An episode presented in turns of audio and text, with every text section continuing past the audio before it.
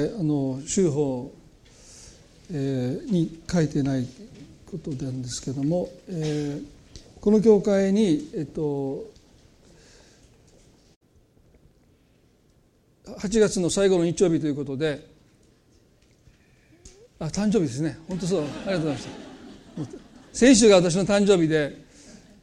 覚えてたんですけどもう今日でね8月あれいつやってましたっけ？終わりですよね。説教の後でいいですね。はい。ありがとう忘れずになって皆さん言ってくださいね。えっとまあ8月もねあっという間にもう終わりそうですけども、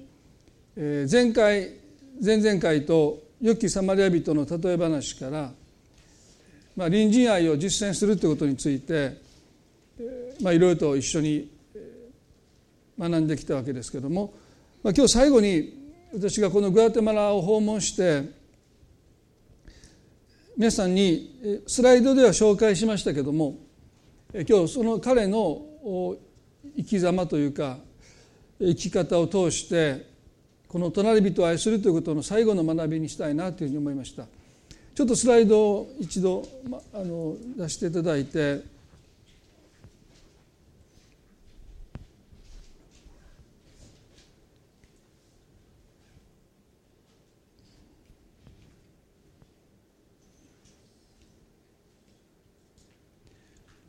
もうこの辺はねもう見ましたので。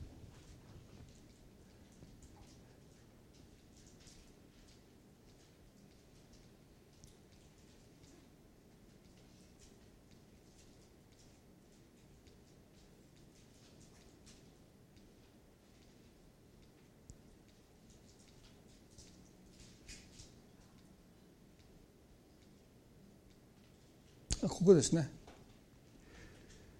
えっともう何日目だったかちょっと覚えてませんけどもこの場所ですねグアテマラから車でもう34時間のとこでしょうか。サンティアゴという場所まあとってもきれいな湖があるんですけどもで船で向こう岸にこう渡っていくわけですね。まあ30分ぐらいそんなかからなかったかな、まあ、高速の船でえー、対岸に渡っていったところがですねこういう町があります。これはあのコーヒー農園を訪ねた時ですけどもこの町からまた船に乗って別の場所にここですねこの教会の神父彼のことを少しスライドの中でも紹介しましたけども1981年の7月の28日にこの教会の神父であったスタンリー・フランシス・ラザーという神父が3人の暴漢によって銃弾を受けて殉教します。殺されました。ちょうどその日から35年経った7月の28日に私たちもこの教会を訪問したんですね。で全米各地から多くの人がこの35周年の記念の日に集っておられたんですけどこの部屋が彼の元寝室なんですね。でこの部屋で、えー、3人の暴漢に襲われて、えー、3弾の3発の銃弾を受けて、えー、彼はここで生き絶えますあの床にはその銃弾の跡痕跡が少し残っているんです。今はあの小さなチャペル、まあ、記念の一つのチャペルになってますね。これがあの今日お話をしたい、えーまあ、ヘンリー・ナウエンは彼の生涯をまある旅をして「グアテマラ物語」という本を書きました。で今日この彼の手紙を少し取り上げながら良きサマリア人としての彼の生き様というか彼の隣人を愛する愛それがどのように深められていって最後は死に至るまでというですねそういう生き方になっていったのかということ。を、まあ、これがあの彼女の妹さんですよね、彼女またシスターになって神と人に仕える生涯を送っておられますけどもまあ偶然というかもう本当に35周年ということでこの地に来られていてで私たちお会いして、えー、まあ何とも言えないというかですねあのとても印象深い出会いになりました。まあ、こういうところですよね。とってもあの自然が美しくて、えー、もうリゾートのような場所ですけどもでも実際ここで多くの虐殺が起こってっていうですね、まあ、そういう悲劇の地でもあります。まあ、ですからあの暮らしは今も苦しくて、えー、本当に貧困の中に多くの人が暮らしているという状態ですよね。まあ、これはまああの別ですけどはいありがとうございます。まあ、今あの写真で見ていただいたと思いますけれどもヘンリー・ナウエンはこのスタンリー・フランシス・ラザー神父のことをスタン牧神父と呼んでいますけれどもね、まあ、面識はなかったそうです。でも彼がたどったその足足跡というか足跡をたどりながらまたその手紙をですね読みながら、えー、彼の生涯についてまとめたそのグアテマラ物語という本がありますよね。その中でナウエンはこのように記しています。1980年の秋グアテマラの政治状況は非常に悪化しておりスタンは自分の小教区小教区民や同労者の生命が危機にさらされていることに気づいた。破壊的すなわち革命運動に好意的だと疑われた人々は誘拐され拷問を受け獣のように殺された。暴力悪魔的な規模で起こった。村々は村々はすっかり破壊され住民は虐殺虐殺されるか強制的に移住させられた。まあ何度か皆さんにもこの1960年代に起こった内戦からまあ、特にこの虐殺がひどくなったのは1980年代に入って、えー、軍事政権ができたことによってですね、まあ、政府に反対するあるいは反抗的な人々を、まあ、一人残らずというかですね見つけ次第拷問して、えー、仲間の名前をですね言わせてそして、まあ、虐殺してどこかに埋めるというですね。で多くの場合この誘拐されてですから政府の軍が公にというよりはそういう軍人たちが夜突然あるいはどこかで拉致してそして拷問して殺してどこかに捨てるというですね、まあ、そういうことをずっと繰り返して、まあ、一番ひどい時はもう村ごと、え虐殺されて全員が殺されるということになっていって、まあ、約20万人の人が、まあ、虐殺されたという歴史ですよね。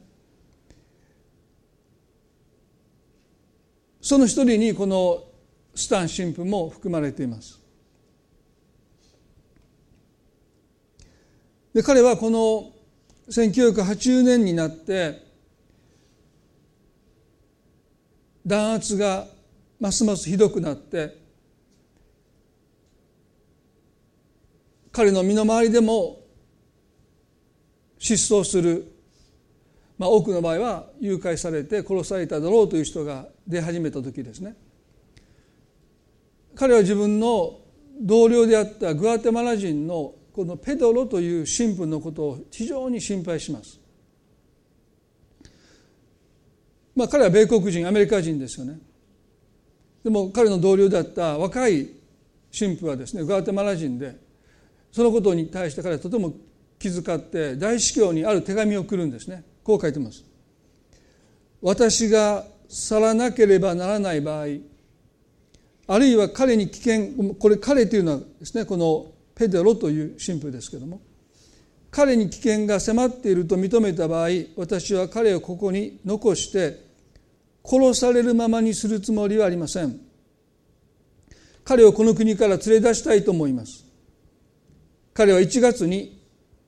除会、まあ、これはあの神父として任命されたばかりであり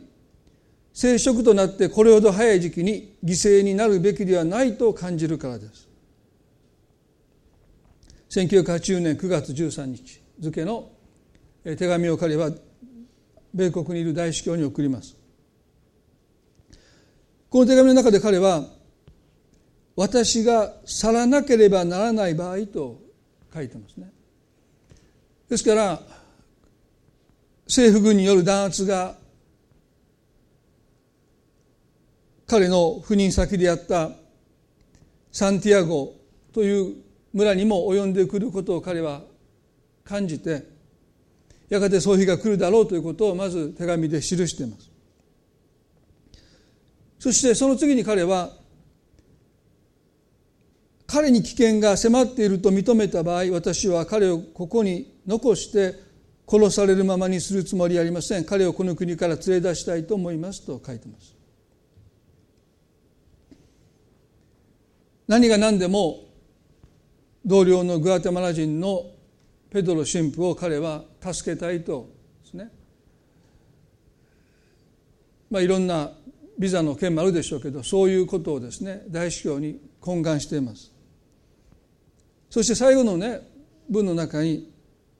彼は1月に除会されたばかりであり生殖となってこれほど早い時期に犠牲になるべきでないと感じるからですと書いてます。この彼の最後の一文はですねやがて殉教するということをどこかもう受け入れてる。ただ時期の問題です。1月に除会されて今犠牲になるのにはあまりにも早すぎるとは言ってますけど殉教の死を遂げることを彼は基本的に否定していません。ただ早すぎると言ってる。どこかでもしそういう日が来ればその死を喜んで引き受けようという彼の思いがまだここに少し示された。ナウエはこの手紙を読んで良きサマリア人に共通する一つの大きな特徴をですね彼の独特の表現で記しています。ここでもスタンは自分自身のことを考える時は大きな勇気を示し他者のことを考える時は大きな白分別と心遣いを見せたのであったと言いました。まあ、ナウエンという人は本当に素晴らしいなといつも思うんですけどもこの彼の身近な文章ですね。この中に良きサマリア人になる人々の共通点ですね。それは自分のことを考える時は大きな勇気を示すんだ。自分のことについてはね大丈夫だって言うんです。でも他の人のことを考える時は大きな白分別と心遣いを見せるんだ大丈夫ですか本当に大丈夫ですかでも自分のことに関しては大丈夫だって言い切るんだ何かそういう一つの共通点がある。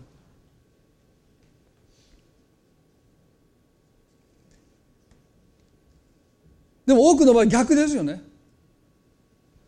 自分のことは大丈夫だろうかってすごく心配するけど人のことはねあっさり大丈夫だって言うんですよ。あ大丈夫ですよ、ね、お腹痛いんですけどもしかしてがんだもいやそんなのちょっとした腹痛よでも自分の場合はがんかもしれない。これはもう早く病院に行って精密検査を受けないといけない、ね、いやその精密検査って言ってもね高いですよね。自分の時はもう喜んで数枚払うけど奥さんの場合はいや薬飲んでた方がゆっくりしてた方がいい違うって。もう1週間ぐらい様子見たらみたいなですね。逆になっちゃうんですね。でもここで彼はスタン神父は自分のことを考える時は大きな勇気をしました。でも他者のことを考える時は大きな死を分別と心遣いを示した。でもこれは良きサマリア人になる全ての人の共通点じゃないかな。ヤコブの2章皆さんちょっと開けていただきたいんですけども。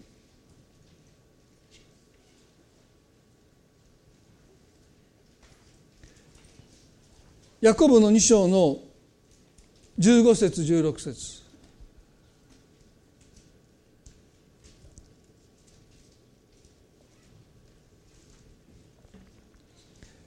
良きサマリ人の例えのお話の中でも引用しましたけども私たちの信仰に行いが伴っているかどうか。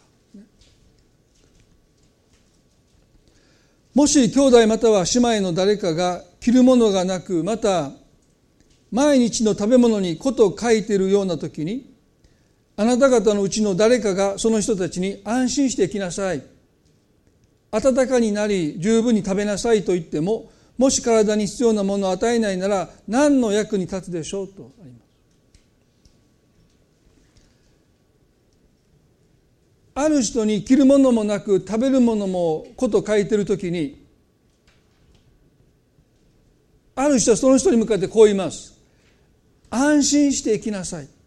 安心して生きなさい大丈夫だって。神様がきっとあなたの必要を必ず備えてくださるからと大胆に信仰の告白をします。大丈夫だって。安心してきなさい。人のことについてはね言えるんです。安心してきなさい。でもその人は自分の食べ物を分け与えようとしません。どうしてか。自分のことが心配だからです。ですからその分け物を自分のために取っておくんですね。万が一のことがあったら神様だって時には祈りを忘れて備えてくださらないかもしれないから万が一のことがあったらダメだからといって食べ物を自分のところに蓄えてる。でも食べ物を全く持ってない人にはこういうんです。安心して生きなさい。大丈夫だって。あなたが家に着く頃にはきっと食べ物が神様を届けてくださってると私は信じますから、ね、あなた信じないのって。私信じてるよ。だから生きなさいって。その人を去らせる人だ。皆さんこの人は隣人の愛する愛を全く実践しなかった人ですよね。手ぶらで去らせました。なぜ彼がそうしたのか。それは自分のことを考えるときに大きな資料分別と心遣いを自分には示して他の人のことを考えるときには大きな勇気を示すからです。もうこれ逆です。私は大丈夫だからあなたは自分のことをもっと心配しなさいと隣人を愛する人は言うんですね。でもこのヤコブの2章の人はあなたは大丈夫だって。だから私は自分のことを心配しますって言って食べ物をその人に分け与えない。このスタン神父がそれからまた手紙を書き送りました。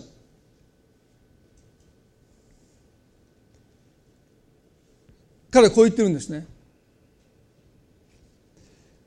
私は彼、まあ、彼というのはペドロ神父ですけども彼ほどには危険に瀕していません。私は外国人だからです。私に出て行ってほしいければ彼らは私に去る機会を与えると思います。彼らはまだアメリカ人の主体を殺してはいませんと手紙を送りました。皆さん彼はねここで私は彼ほどには危険に瀕していませんと言いました。そうでしょうか。本当に彼はグアテマラ人のペドロ神父よりも安全だったんでしょうか。でも彼ははっきりと私は彼ほど危険に瀕していませんと言い切ります。私は外国人だからです。本当に外国人だから安全だったんでしょうか。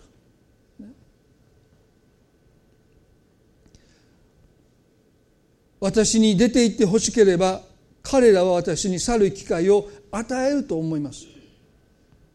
どうしてそんな楽観的に言えるんでしょうか。彼は与えられることなく3発の銃弾で殺されました。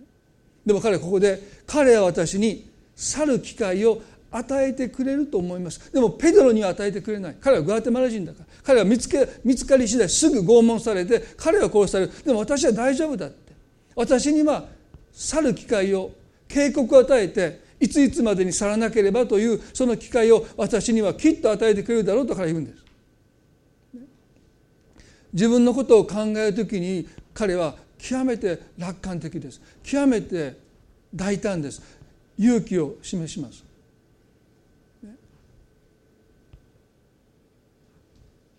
彼らはまだアメリカ人の司祭を殺してはいませんって言います。でもそんなことがサンティアゴにとどまる保証になるんでしょうか？でも彼の中に見ることのできる良きサマリア人の特徴は彼は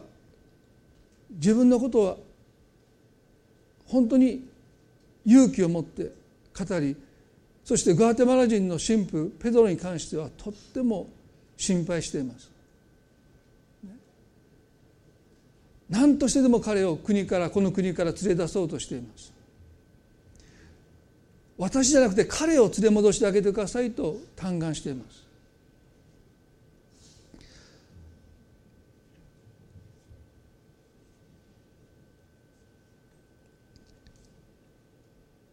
ピリピの2章にそういう人たちの心の内面が記されています。ピリピの2章の3節4節5節を読みしたいと思いますね。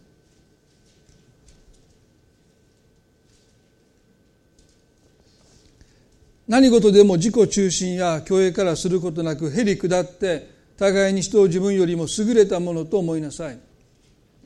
自分のことだけでなく他の人のことを顧みなさいとあります。まさにスタン神父は自分のことだけでなく他の人のことを顧みなさいというこの御言葉を実践したんですね。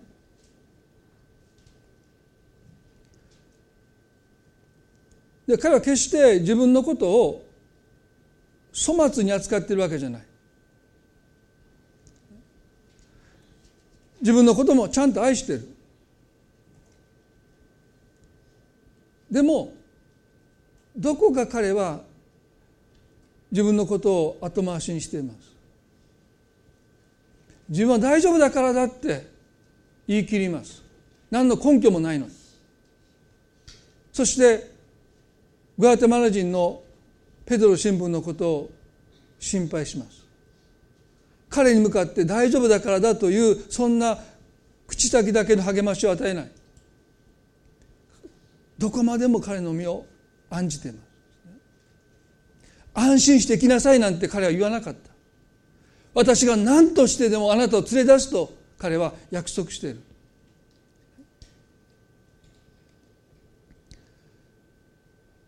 ここで私たちは隣人愛の原点ですね。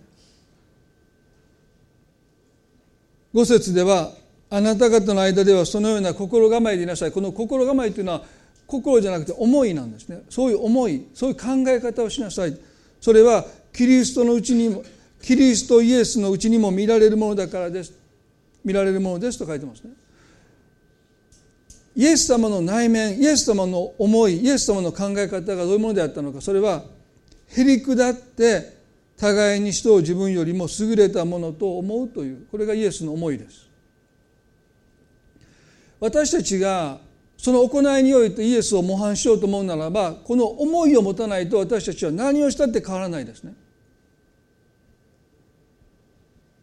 私たちの行動は思いが変わらないと本物じゃありませんね。見せかけです。見かけ倒しですね。ですから私たちがこのよくマインド・オブ・クライストイエスの思いっていうことをですね聖書を教えるんですけどもそれはへり下って人を自分よりも優れたものと思うというのがマインド・オブ・クライス。イエスの思いです。そしてイエスのありとあらゆる行いはこの思いから生まれてるんです。ですからこの思いを私たちが持たないならば私たちは見かけ倒しのクリスチャンになっちゃう。一見クリスチャンらしいけどですね。私たちの思いはイエスの思いとは異なった思い。ですから今日私たちはこのキリストの思い人を自分よりも優れたものと思うというこの思いを私たちも持ちたい。ね、皆さん時々多くの人はね謙遜とへりくだった思いをね混同しているというかでもそれは全く別物です。全く異なるものです。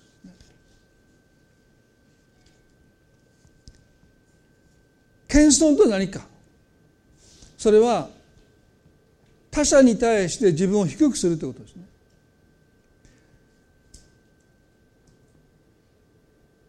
謙遜とは他者に対して自分を低くするということそれはそんな難しいことじゃないんですねでもへりくだった思いとは何か？それは人を自分よりも優れたものと思うと。いうことで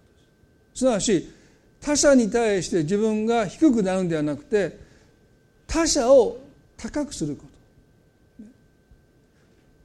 他者を心から敬うということ。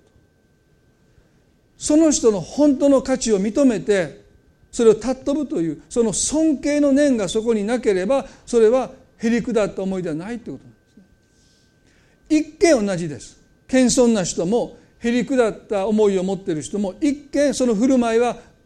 見分けがつかないかもわかんない。でもそれを中を見たら謙遜には必ずしも尊敬がなくてもいいんです。自分を低くすることですから。相手に対して自分を低くしていくということ。でも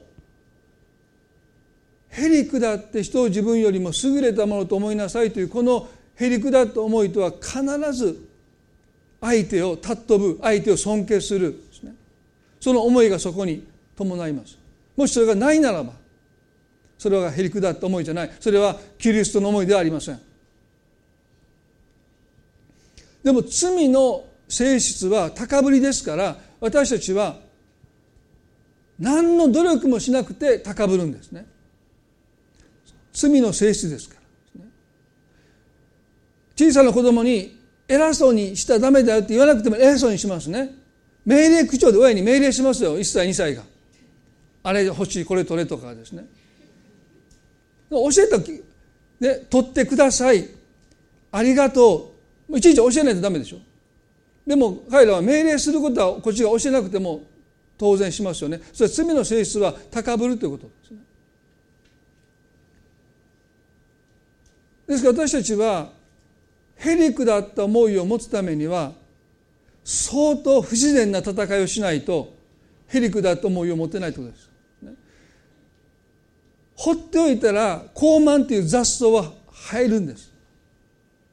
そこに花を植えていこうと思ったら皆さん雑草を抜いてもう意図的に汗をかいて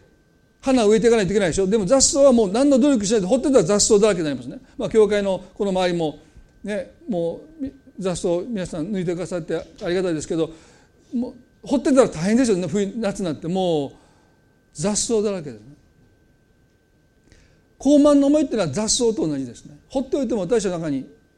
追い茂っていく、どこかで人を私たちは見下して人をバカにして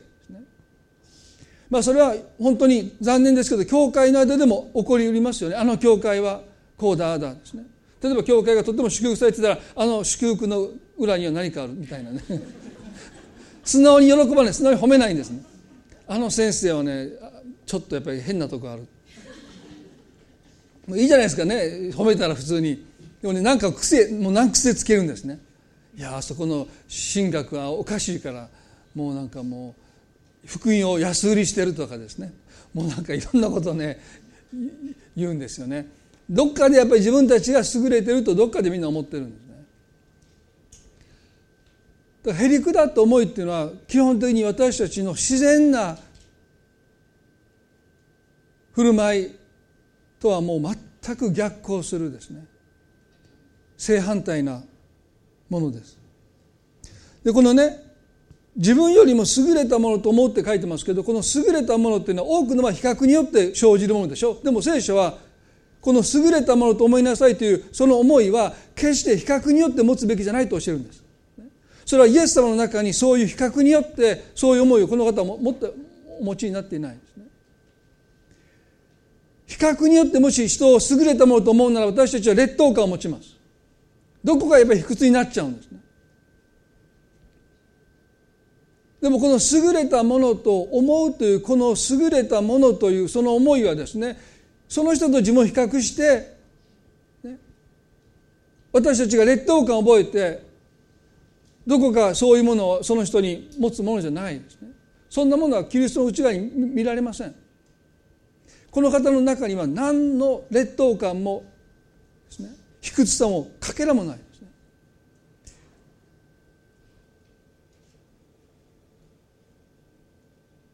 ヨハネの13章に十字架にかかる前日にイエスが弟子たちの足を洗ったという信じがたいことをイエスはなさいました。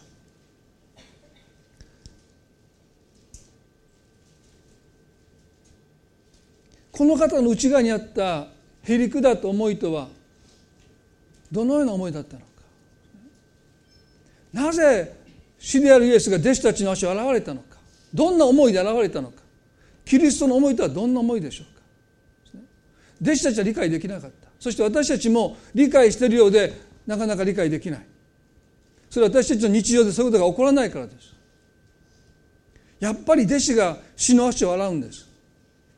やっぱり身分の低い人が身分の高い人に仕えていくんですね。ヨハネの13章の一節二節でさて杉越の祭りの前にこの世を去って地の元に行くべき自分の時が来たことを知られたので世にいる自分のものを愛されたイエスはその愛を残るところなく示された。3節でイエスは父が万物を自分の手に渡されたことと自分が父から来て父に行くことを知られ夕食の席から立ち上がって上着を脱ぎ手拭いを取って腰にまとわれた。それからたらいに水を入れ弟子たちの足を洗って腰にまとっておられる手拭いで拭き始められたと皆さんもねこの最後の晩餐の席でのこの一連の出来事をよくご存知だと思いますけれどもこの最後の晩餐と言われる杉越の祭りの食事を用意したのはイエスですよね。その席を設けたのはイエスです。でも本来いるはずのしもべがそこにいなかった。まあ昔はサンダルのようなものを履いてましたのであの中東の気候で昼間歩いてるともう汗ばんでそこに砂ほこりがついて足がドロドロになります。ですから家に帰ったら必ず足を洗って食事をする時もそこにいるしもべが足を洗ってくれます。まあお店に入ったらおしぼりが出てくるようなもんですよね。何かそういうもので足をちゃんと洗ってくれるんですね。でもその日その場所にしもべがいませんでした。でもそれはイエスが意図していたことですその席を設けたのイエスですからあえてイエスはその場所にしもべを呼ばないで自らがしもべとして弟子たちに仕えることを意図しておられた。でも弟子たちにはその意図が分かりませんでした。なぜしもべがいないのか。どこにいるのか。彼らはしもべの姿を探すんだけどもどこにもしもべの姿ありません。その瞬間彼らの中に緊張が走ります。自分たちの中で誰かがイエスの足を洗わないといけない。でももしイエスの足を洗うならばその弟子が十二弟子の中で最も身分が低いということを自ら認めることになりますから彼らはですね心の中では誰かがと思いながらですね誰一人席から立ち上がれないんです。それはもし席を立ってイエスの前に膝をついて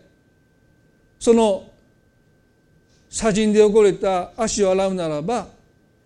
自らが私は十二弟子の中で一番身分が低いものですと公言することになるので彼らはイエスの足を洗って差し上げたかったけれども他の弟子よりもいや十二弟子の中で自分が一番身分が低いということを見なされることが怖くて身動き取れなかったというのがこの時の彼らの姿です。皆さん何と不自由なんでしょうか？人から低く見られることを恐れて彼らは身動きが取れない。んです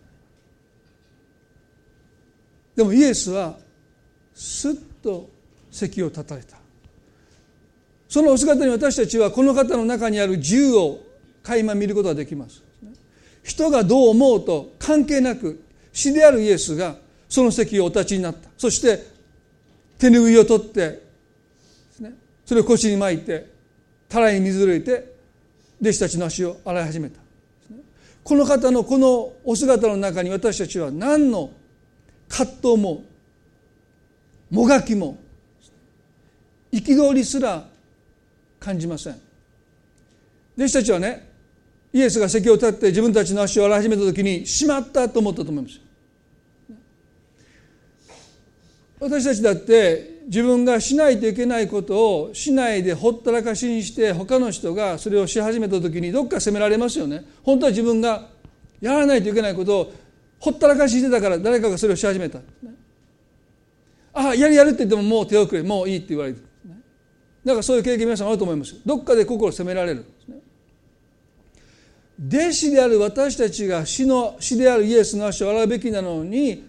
彼らはそれをしなかったゆえにイエス様が立ち上がって自分たちの足を洗い始めた時にもう彼らは言葉を失ったんです。そして心を本当に責められた。でも彼らが誤解しているのはイエスの中には何の憤りもない。腹いせで弟子たちの足を洗ってるわけじゃない。まあ前にも私皆さんに言いましたけど私たち私ね夫婦で喧嘩したら掃除をするってことをある時決めたんですねそれ払い捨てですよ。心からしてるわけじゃないですよ。でももう負のエネルギーを、掃除に注ぎ込んだら後で後でね後悔が少ないでしょ。その時もいらんこと言ったら後からも謝らなあかんし下手したら2日3日引きずりますから。もうめっちゃ腹立ったらもう普段掃除しない徹底的にもう掃除しまくるそこに腹いせで負のエネルギーをぶつけてですね。そしたらまあ掃除大変ですよね。1時間もやってたら腹立たないんですよ。しんどくて。腹腹を立てるエネルギーがもう掃除に全部持っていかれますからね。もう 1, 1時間も掃除一生懸命したらもう何で自分が怒ってたか忘れるんですそして見たらめっちゃ綺麗でしょ。なんかもうああよかったって。ここに注ぎ出してもうあれ口論してたらもう今頃ですねもう余計なこと言い過ぎてもう今頃謝って謝ってですね謝り倒さなあかんのにまあ掃除してるからありがとうって言われるでしょ。もうそれでまあどうでもいい話なんですけど。でもねここで弟子たちはねイエス様が立ち上がってそして自分たちの足を洗ってくださった時にやっぱりどこかでイエス様怒ってる。本来自分たちがしなければならないことをしなかったゆえに見せしめというか腹いせというかあえて怒りながら自分たちの足を洗っておられるんだとしか思えなかった。でもこの方の中には全く怒りがない。どうしたか。この数時間後にこの方は彼らの罪のために私たちの罪のためにローマの兵則に引き渡されて鞭打たれて平手打ちをされて唾をかけられて服を剥がされて裸にされてそして徹底的に虐げられてそして十字架の上で殺されることを自ら選んでおられたからですね。その方がたかが弟子が食事の席で自分の足を洗わなかったことぐらいで腹を立ててその怒りをぶつけるようなことをなさるはずがない。イエスの自尊心は彼らからどんな扱いを受けたとしても傷つかない。椿をかけられるが平手打ちをされようが鞭打たれようがこの方の自尊心は全く傷つかないんです。もしキリストの自尊心が傷つくとするならば弟子たちが自分の足を洗ってくれなかったことに対して腹を立てるその自分に彼の自尊心はおそらく傷つくんでしょう。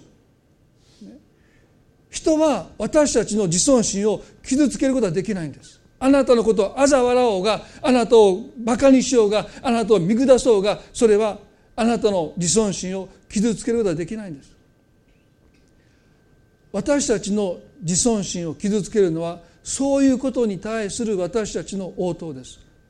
そのことに対して私たちはどういう振る舞いをするのか。そのことによって私たちの自尊心は傷ついていくんですね。罵られても罵り返さずと聖書に書いてます。罵りがキリストの自尊心をキリストの価値を損なうことはできない。でもそれに対してどう振る舞うかによって私たちは自らの尊さを自ら蔑んでいく。傷つけていくことになるんだということですね。でも弟子たちはそのことが分かってない。ここで席を立ってイエスの足を洗ったら私の尊さが私の価値が損なわれると思ってる。だからそんなことできない。したくない。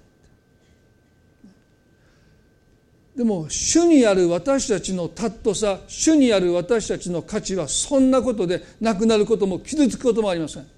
人があなたにどんなことをしてどんな罵声を浴びせてどんな扱いをしたとしても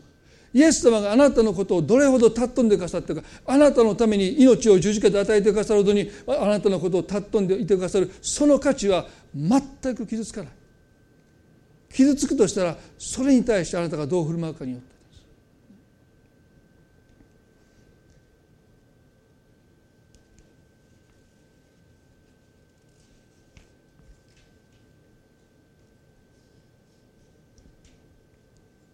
この時のイエスの思い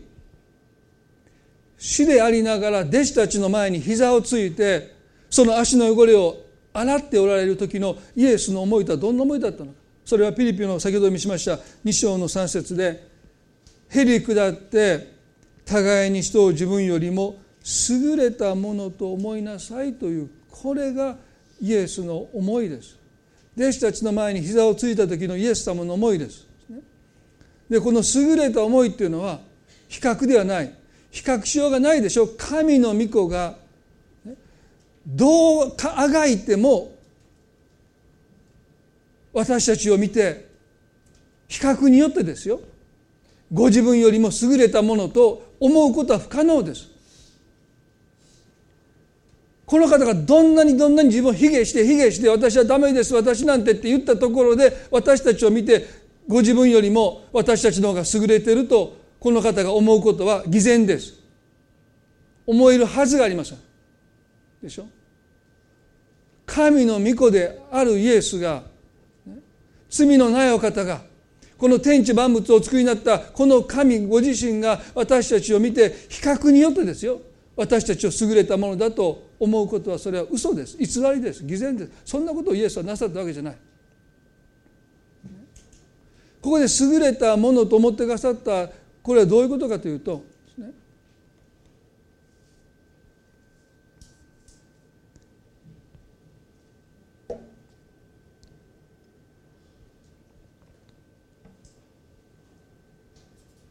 私たちをこの方が見て私たちに仕えていくこと、まあ、その究極は十字架で死ぬことをこの方は義務と思わなくて特権だと思ってください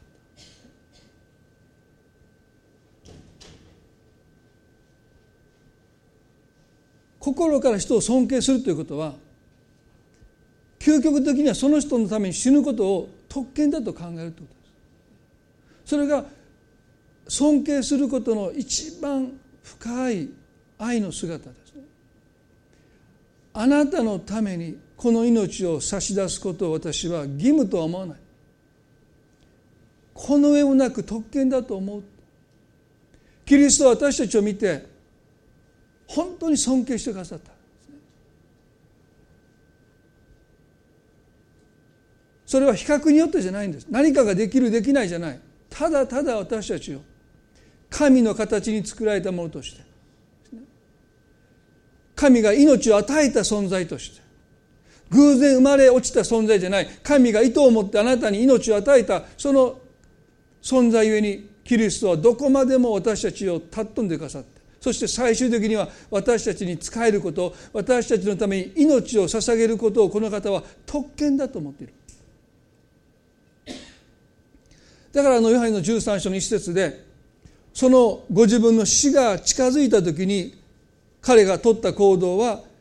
世にいる自分のものを愛されたイエスはその愛を残るところなく示されたというこの言葉によってはっきり分かります。もし義務ならばですね彼はもうそこそこで十分だろうと言います。あなた方に私はもう十分してきた。そしてこれからあなた方のために死のうとしてるんだからもう十分です。でもこの方は弟子たちのためにそして私たちのために死のうとするその瞬間までこの方はその愛を残るところなく余すところなく注ぎ続けてくださった。これが神様が私たちを愛してくださってる愛です。神が私たちを見てもう十分でしょうとは絶対おっしゃらない。もうあなたに対して私は十分なこと責任を果たしてきたとはおっしゃらない。最後の最後まで手を抜かない。全身全霊で私たちを愛してくださる。どうしてか。神が私たちを愛する愛は義務じゃないから。私たちを愛することを神はどうしてかわからないですけど特権だと考えていてください。それが神の愛です。だからその最後の最後の瞬間にその彼の心がこの姿に現れるんです。その愛を残るところなく余すところなく最後の一滴まで惜しまずに注いでいてかれる。このお姿こそが神様の愛の姿。私たちを愛してくださっている神様の愛の姿そのものです。だから皆さんねもうあなたに私は十分してきたじゃないかということを神は絶対何があっても口が裂けてもおっしゃらない。何度あなたが神様に謝ってもう今回ばっかりはもう今回限りでそんなこと言う人ない。神はその愛を与えることにおいて惜しまれない。何度同じことを私たちが繰り返しても神は何度だって。もういい加減にしなさいということを神は絶対おっしゃらない。どこまでも愛し続けてくださる方ですね。そのお姿がこのご自分がこれから数時間後ですよ。捉えられて背中に鞭打たれてもう背中が皮膚が裂けて肉が裂けてもう骨が見えるその骨の上に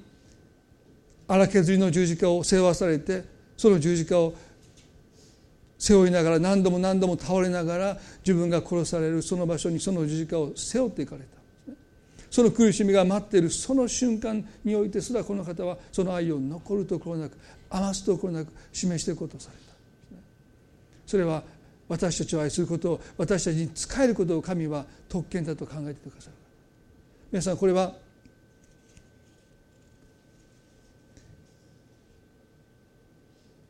スタン神父も全く同じ思いを持っていたんだなと思うんです。1980年の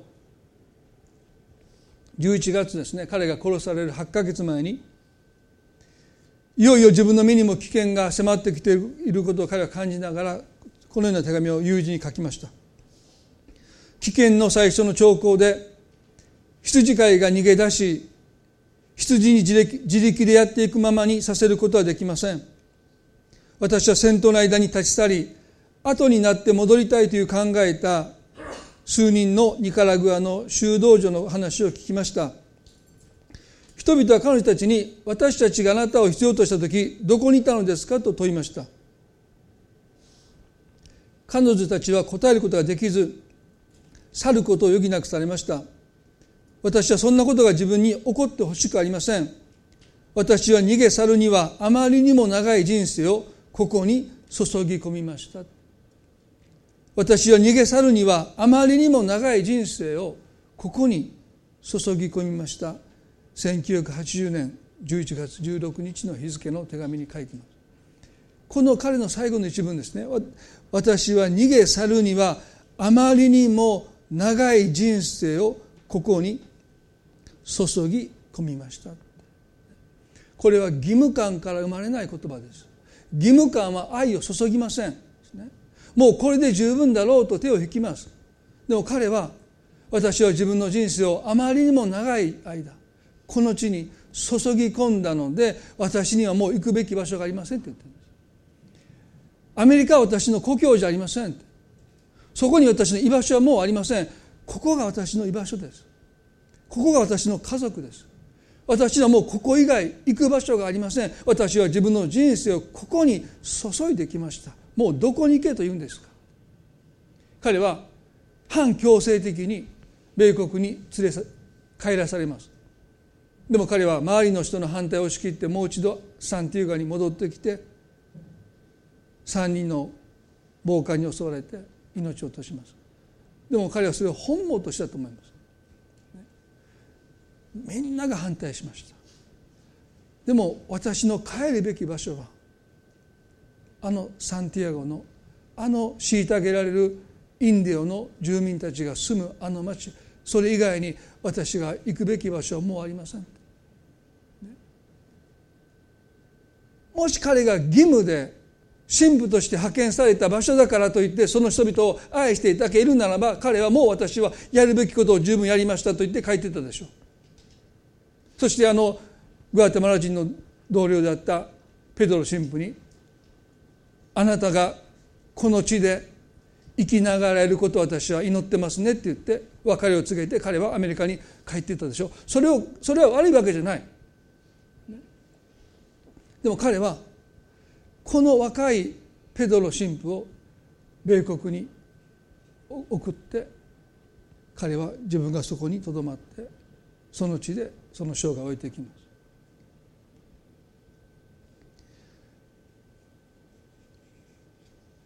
なぜ彼が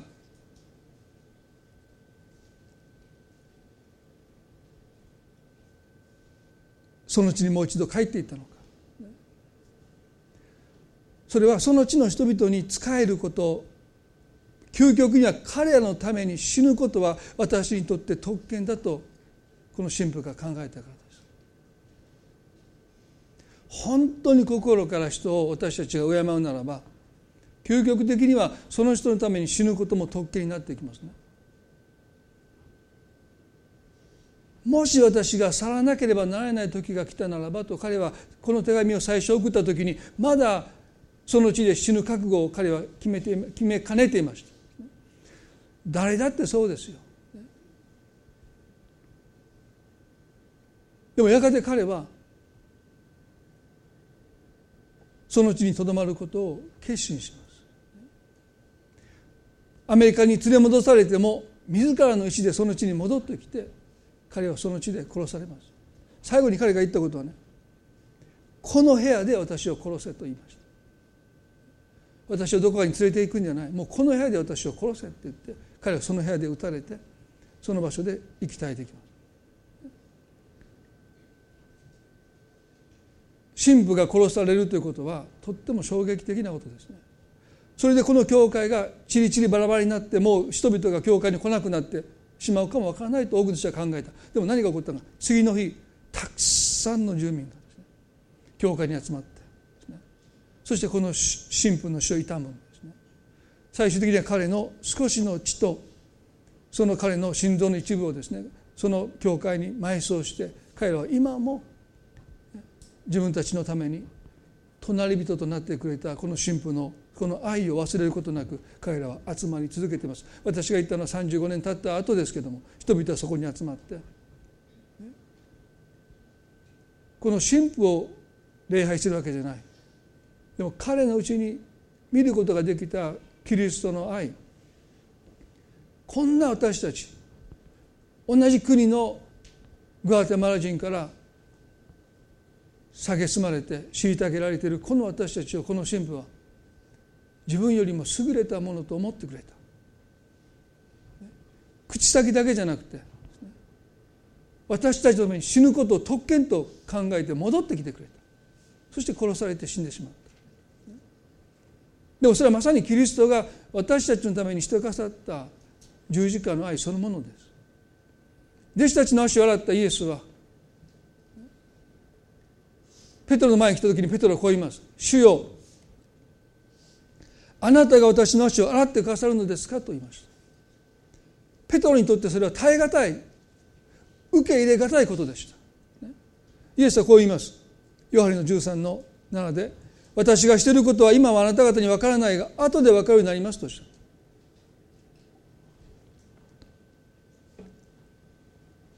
るなぜ死であるイエスが弟子たちの足を洗われたのか。今は分からないでしょう。でも後になると分かります。これは十字架を示唆してますね。十字架の人は神の御子が身代わりとなって十字架で死ぬという逆です。私たちが罪人として十字架にかけられるべきところを罪のない神の御子が十字架にかかって死んでくださった。それはありえないことです。死であるイエスが弟子たちの足を洗うことよりもありえないことです。神の御子が罪を背負って十字架で身代わりとなって死んでくださった。でもペトロは分からないのでこう言います。決して私の足をお洗いにならないでくださいと言いました。イエスは答えられた。もし私が洗わなければあなた私と何の関係もありません。二つのことイエスはおっしゃった。一つはもしあなたが自分の汚れた足を洗ってもらうことにためらい躊躇してその足を引っ込めるならばどうしてあなたの罪のために私が十字架で身代わりとなってこの死ぬこの死をあなたは受け入れることができるでしょうか。なぜ多くの人がこのキリストの十字架の死を受け入れないんですか？それはそこまでしてもらわなくても結構ですという思いがあるからです。私のために神の御子が十字架で死んでくださらなければならないほど私はそんなに悪くありません。私はそんなに罪深くありませんと多くの人が思うからです。もしそう思うならばあなたと私の間には何の関係もありませんとイエスがおっしゃる通りです。あなたは自分の足を洗ってもらうことにすらそんなに抵抗するんだったらあなたの罪のために私が十字架で死ぬことをあなたは受け入れることができるでしょうか。イエス様あなたがそこまでしてくださらなければ私という人間は救われませんとあなたは思えるでしょうか？思えない結構です迷惑ですお願いもしてませんあなたは私のことを拒むだろうとおっしゃったそしてもう一つ二つ二つ最後はね。もしあなたが死である私に足を洗っていただくということをあなたが経験しないならばあなたはいつまでたってもあなたよりも身分が低いと思える人の前に膝をついて足を洗うことをあなたはしないでしょう。あなたはいつも偉い人の足を洗い続けるでしょう。でも私があなたの足を洗ったようにあなたよりも身分が低い人虐げられている人苦しんでいる人の前にあなたが膝をついてその人の足を洗わせてくださいということをあなたは死ぬまで言わないでしょう。だから今日あなたはこのことを経験すべきです。死である私があなたの足を洗ったんだから。あなた方も互いに足を洗いなさいとこの後イエス様おっしゃった。イエス様私たちはねこの経験をこの十字架の経験を本当に自分のものとしていかなければ私たちは膝をついてイエスが弟子たちの足を洗われたように私たちは偉い人の足を洗うかもわからない。偉い人には使えるかもわからない。でもそうでない人には私たちは決して膝をかがめないでキリストの思いを持つことなくその生涯を歩んでしまうかも分かりません。だからイエスはねマストだ。私があなたの足を洗わなければあなたと私とは何の関係もありませんとおっしゃってイエスペトロの足を洗っていかれたね。今日皆さん私にとってねグアテマラに10日間多くのことを考えさせられる、まあ、衝撃的な日々でしたけどもすぐにこういう人たちの真似はできないと思います。そしてこのスタン神父も最初からそういうことができる人ではなかったと思います。でも彼が愛そうと決意した時にキリストの愛がその愛を覆うんです。私たちにはその愛がないかもしれない。でも私たちが愛そうと決意する時愛することを選択する時にその私たちの愛の上にキリストの愛が注がれるんです。私たちの愛はやっぱり神の愛を受け取る受け皿です。その愛を私たちがまず自分の中に持たないならば神の愛は私たちに注がれません。どんな小さな受け皿でもいいから私たちがその受け皿を神の前に持つ時にその受け皿に神は惜しみなく愛を注いでくださって私の愛では到底できないことをその注がれたキリストの愛の上に私たちは愛する人に変えられていく。良きサマリア人に私たちも変えられていくんだろうと思います。そこに私たちの希望があります。今日皆さんどうでしょうか？へりくだった思いを私たちはもう一度持っていきたい。謙遜ではなく本当にその人の価値。その人があなたにとって本当に価値がある。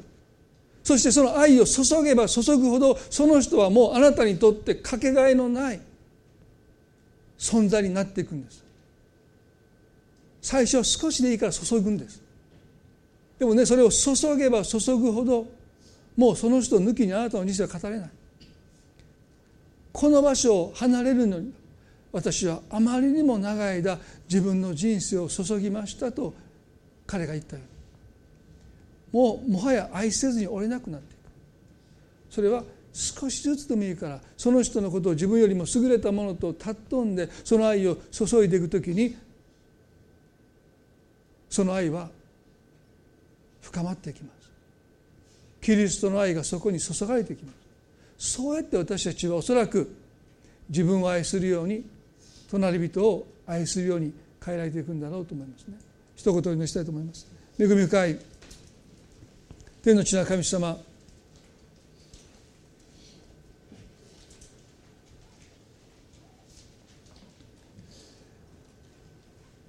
私たちは自分のことをばかりでなく他の人のことを顧みなさいというこのピリピの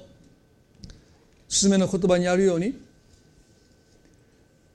私たちは自分のことを大切にしないといけない。自分のことを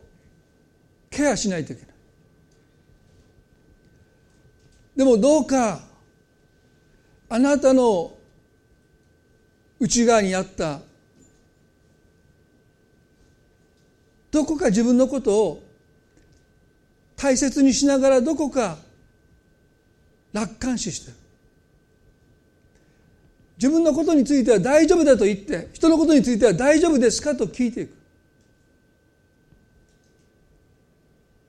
弟子たちは自分がどう見られるのか怖くて席を立てませんでした。でもイエス様は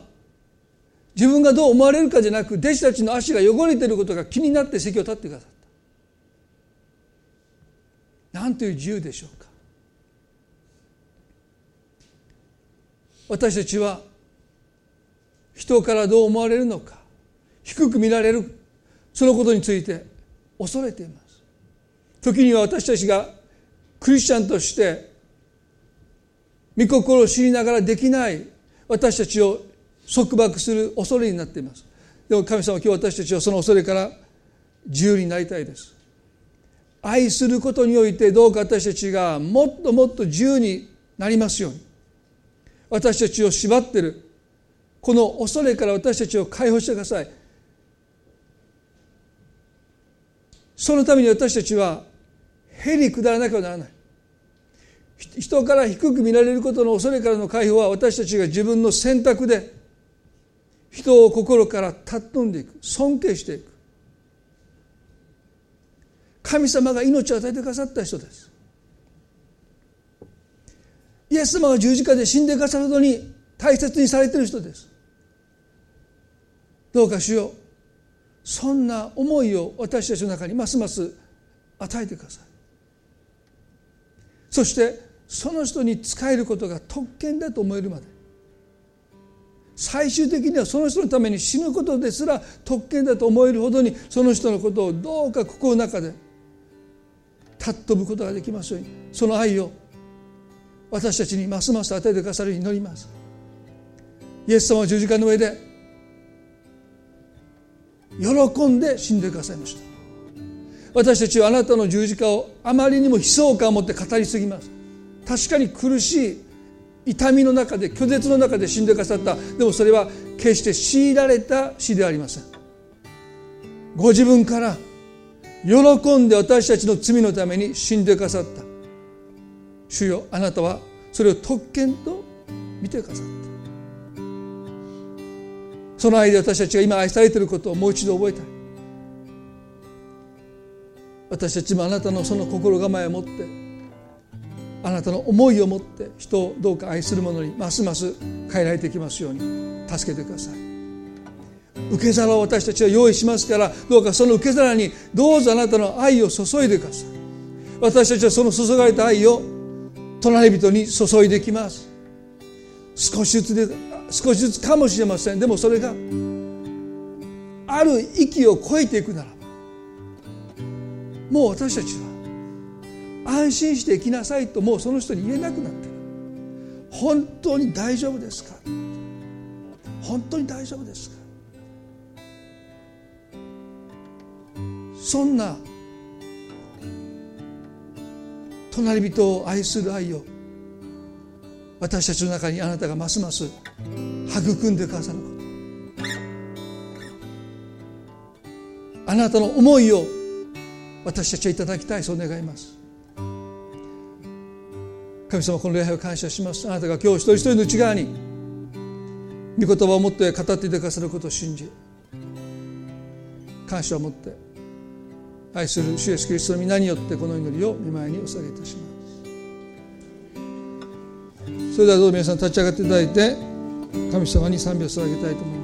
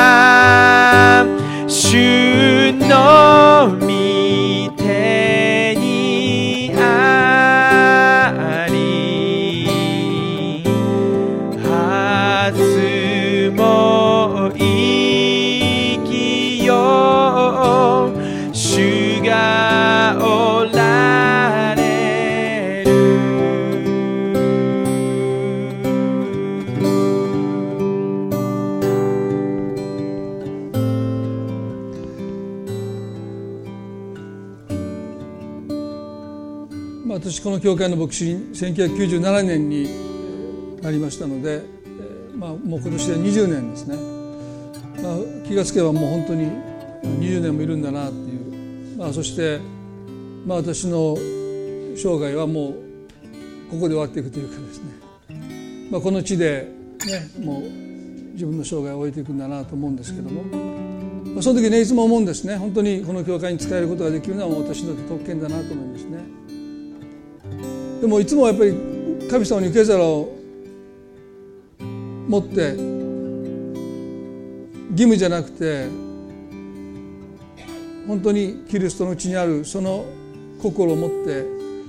愛せるように。私たちは今日ねこういうことはあんまりしないんですけど私たちにもそういう受け皿が必要じゃないかな。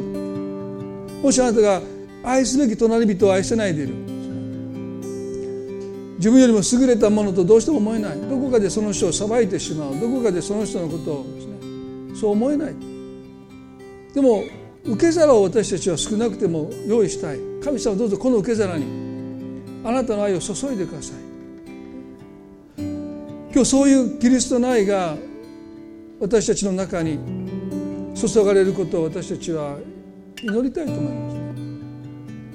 す。その杯をあふれさせてください。主はそのことを喜んでしてくださると思います。愛せますように。愛せるものに変えられますように。どんな人でもいいです。あなたが愛すべき隣人を今愛せないで苦しんでおられるならば神様は今日そのあなたの心にキリストの愛を注いでくださると信じます。短くお祈りしたいと思います。皆さんの中でね本当にその愛を今日受け取りたい方はどうぞ心の中でもその器を持って私のこの心にあなたの愛を注いでくださいと祈りたいです。主よ今日私たちはあなたの見前であなたの愛を受け取りたい。隣人を愛するその愛を私は必要としています。どうしても愛せない。どうしても裁いてしまう。でもイエス様今日私たちは受け皿をあなたの前に設けます。どうぞあなたの愛を注いでください。あなたが私たちを愛してくださっているようにどうかその人を私の隣人として愛することができますように。立法じゃないあなたの愛が注がれることによってどうかしよう私から愛が流れていきますように。主よ今日あなたの前に私たちはへり下って出ています。あなたの愛を注いでくださることを信じて感謝を持って